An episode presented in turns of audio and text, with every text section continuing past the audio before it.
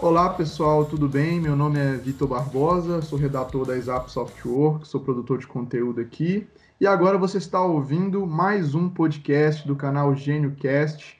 E hoje a gente vai bater um papo super legal com o César Maia, nosso gerente de operações, sobre Custom Success, é, conceitos, estratégias, medidas e ações que podem transformar a relação de uma empresa com o cliente.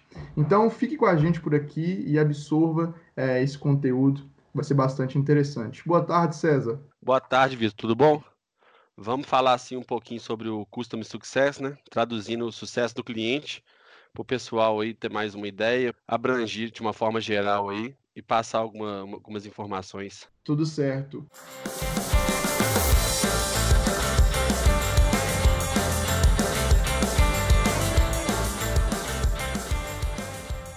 É, esse é o tema desse podcast, o sucesso do cliente. E antes de entrarmos a fundo no assunto, é, gostaria de passar essa pergunta para o César, para a gente poder explanar sobre isso. César, é, você poderia nos falar, antes de tudo, um pouco sobre o conceito e como que essa estratégia funciona na prática dentro das empresas? Sim, Vitor. Vamos lá. Traduzindo do português, o nome é sucesso do cliente, né? Eu vejo como entender o negócio do cliente, se colocar no lugar dele, propor, planejar soluções, para que ele tenha sucesso no serviço, no, no projeto, né, que o serviço que nossa empresa está prestando. O Custom Success, né, o sucesso do cliente, ele surgiu como uma, necessidade das empresas SaaS, que, é um, que utilizam software como serviço. Esses modelos, a, as empresas de software, né, disponibilizam a estrutura necessária para o cliente desfrutar do serviço. Todo esse serviço é desfrutado meio online. É toda vez que o cliente adere a um serviço prestado né, online, que ele contrata um serviço com a gente, é feito um planejamento que passa por várias etapas. Alocações de desenvolvedores, a equipe de design nossa, o nosso suporte e, e sucesso do cliente já ficam na expectativa de receber o projeto. E dentro disso tem várias entregas nesse meio. Se o cliente desiste e decide cancelar essa assinatura, ele interrompe um ciclo de lucro do investimento, deixando a empresa, deixando a nossa empresa assim com um certo, entre aspas, assim, meio que no prejuízo, né? A empresa no negativo. Para evitar esse, esse tipo de prejuízo, surgiu o, de, o departamento de sucesso do cliente. Ele trata de um conjunto de estratégias que aproxima o cliente do fornecedor, que no caso seria a nossa empresa. Também tem uma parte que ele mede a saúde do, dos usuários, que é o NPS, que é o nível de satisfação da plataforma. Basicamente, as estratégias são levantadas a partir do entendimento do universo do cliente, como a nossa solução que a gente está ofertando pode ajudar a resolver os problemas que ele tem, inclusive até com a indicação de novos produtos e serviços, que aí seria tipo um upgrade mesmo do, do que a gente está prestando para ele, para tentar chegar ao máximo ao nível de satisfação do cliente. Os resultados dessa relação né, entre nossa empresa com o cliente são vistos por, por melhoria da usabilidade, desenvolvimento de novos produtos e serviços e funcionalidades novas também implementadas no, no projeto do cliente. E, claro, a, a fidelidade dele conosco.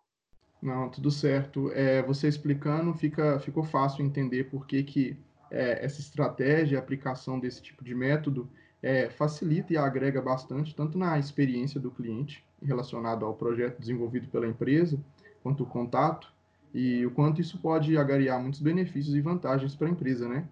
É, depois que a gente entendeu um pouco mais sobre esse assunto, né, sobre um pouco sobre o conceito disso, é, falando de vantagem de investir é, no sucesso do cliente, é, nesse momento, é, vale a pena? Nós podemos encontrar alguns exemplos Sim, sim. É a redução do churn, né? Que a gente fala churn, mas é a taxa de cancelamento, reduz bastante essa taxa de cancelamento.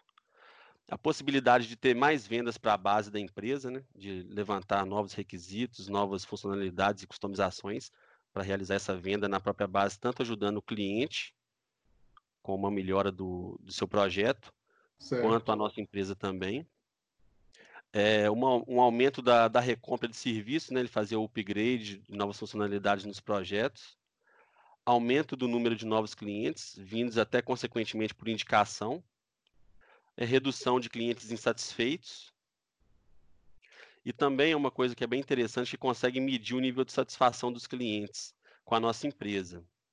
E esse nível de satisfação, ele é dividido em três níveis.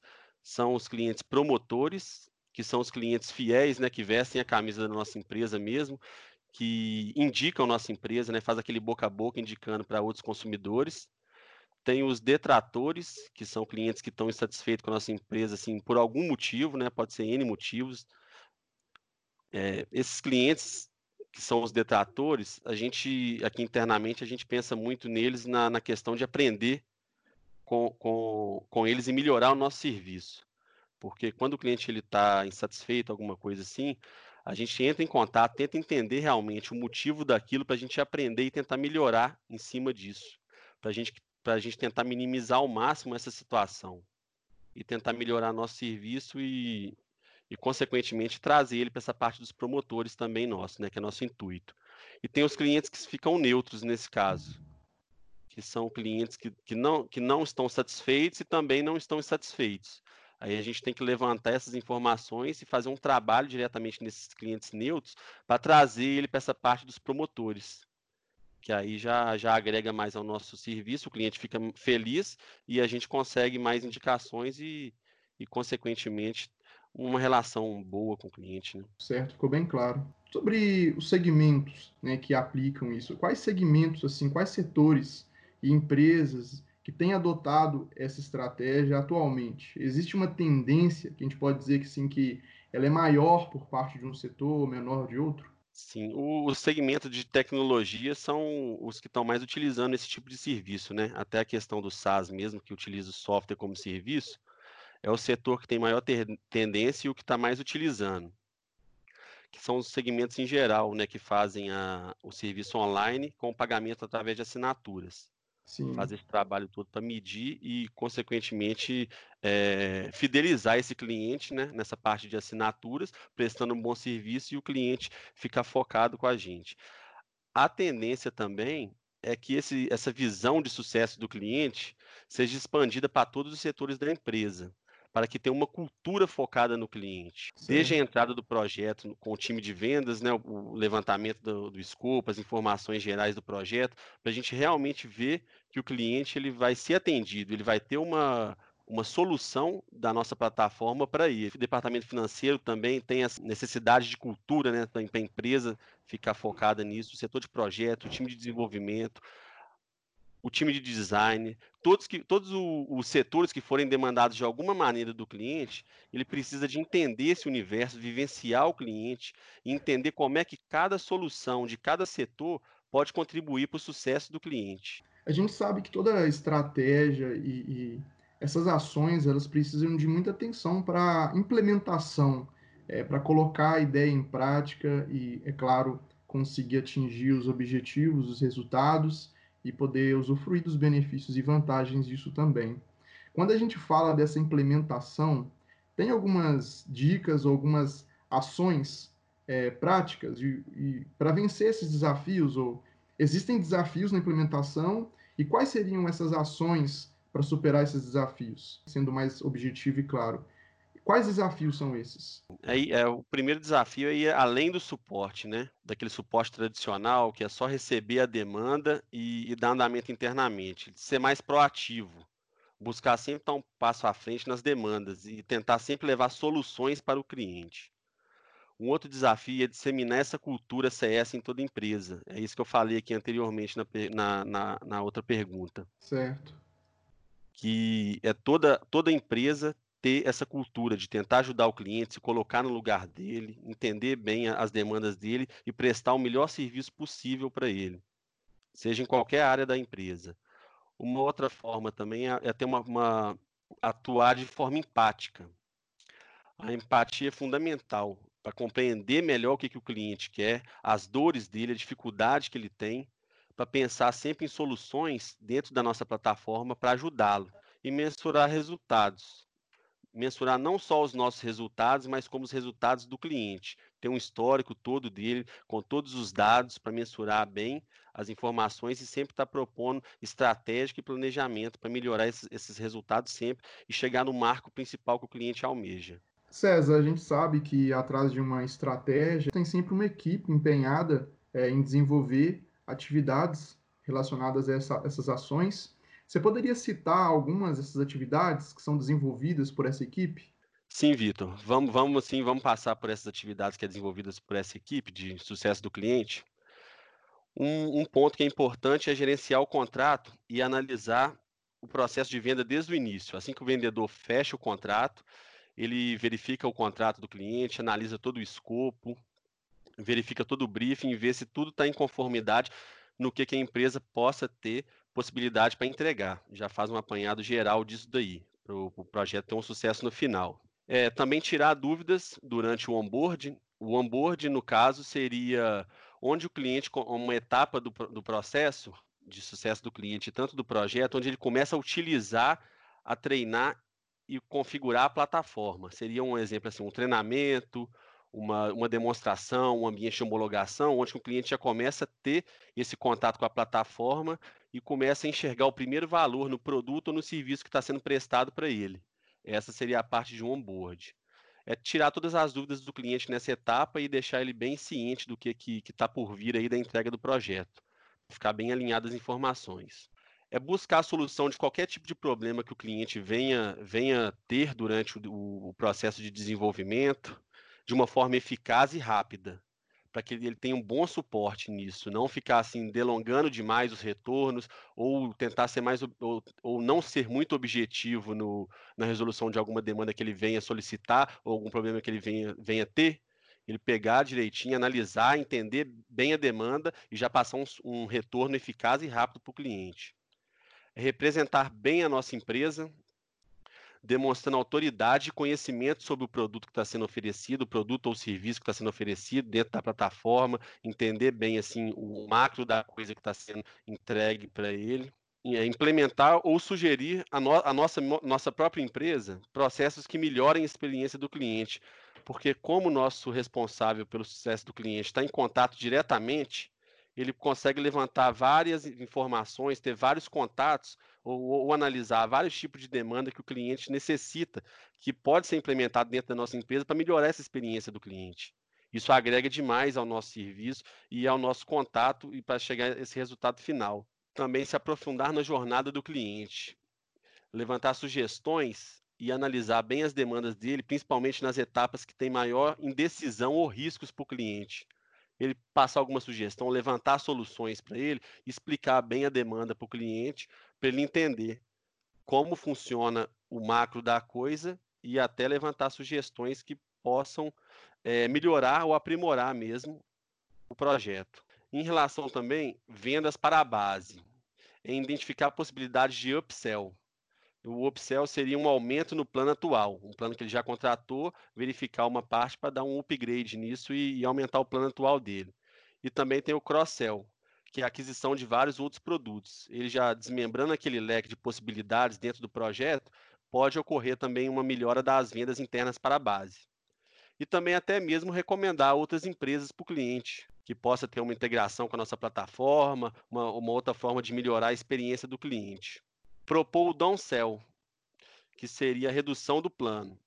Às vezes o cliente ele contratou um tipo de plano também com a gente, ou um projeto assim geral, e que ele não está usando tudo que possa ter no projeto. Às vezes ele tem uma, um, um, projeto mais simples ou, ou, ou, que não demande tanto da ferramenta, ele pode propor essa parte de redução do plano e até evitar um cancelamento futuro, porque às vezes o cliente ele possa não estar tá utilizando totalmente o serviço ou o sistema e, e possa estar tá pagando um valor muito alto sobre isso. Às vezes, o, o, o, responsável pelo sucesso do cliente, analisando essa demanda, ele pode passar uma, uma sugestão dessa tanto para a gente que está nessa parte da gerência por trás e tanto para o cliente, para a gente verificar um termo bacana para passar uma, uma sugestão para o cliente e até uma redução do plano também, que aí pode evitar até futuros cancelamentos. Caso não seja possível evitar um tipo de cancelamento, ele buscar entender o real motivo da desistência do cliente que possa agregar no nossa, nossos próximos contatos, que pode sugerir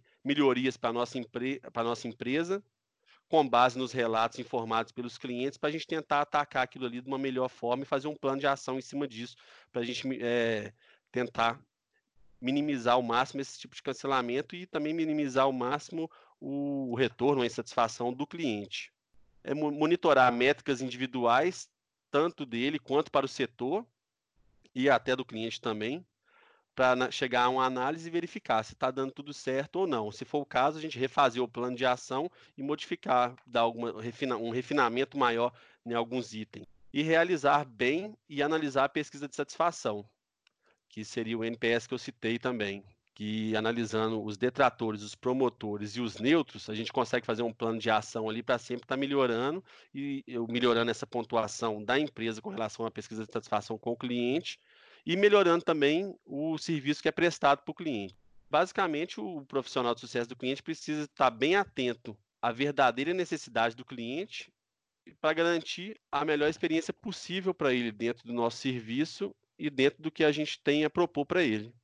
Quais dicas você gostaria de deixar para quem quer saber mais sobre o sucesso do cliente, para quem quer se preparar mais, é, conhecer mais sobre o assunto, ir a fundo? Tem algum conteúdo, algum tipo de é, meio que você quer deixar aí? Tem, tem bastante curso interessante, né? Tem podcast também, tem blog.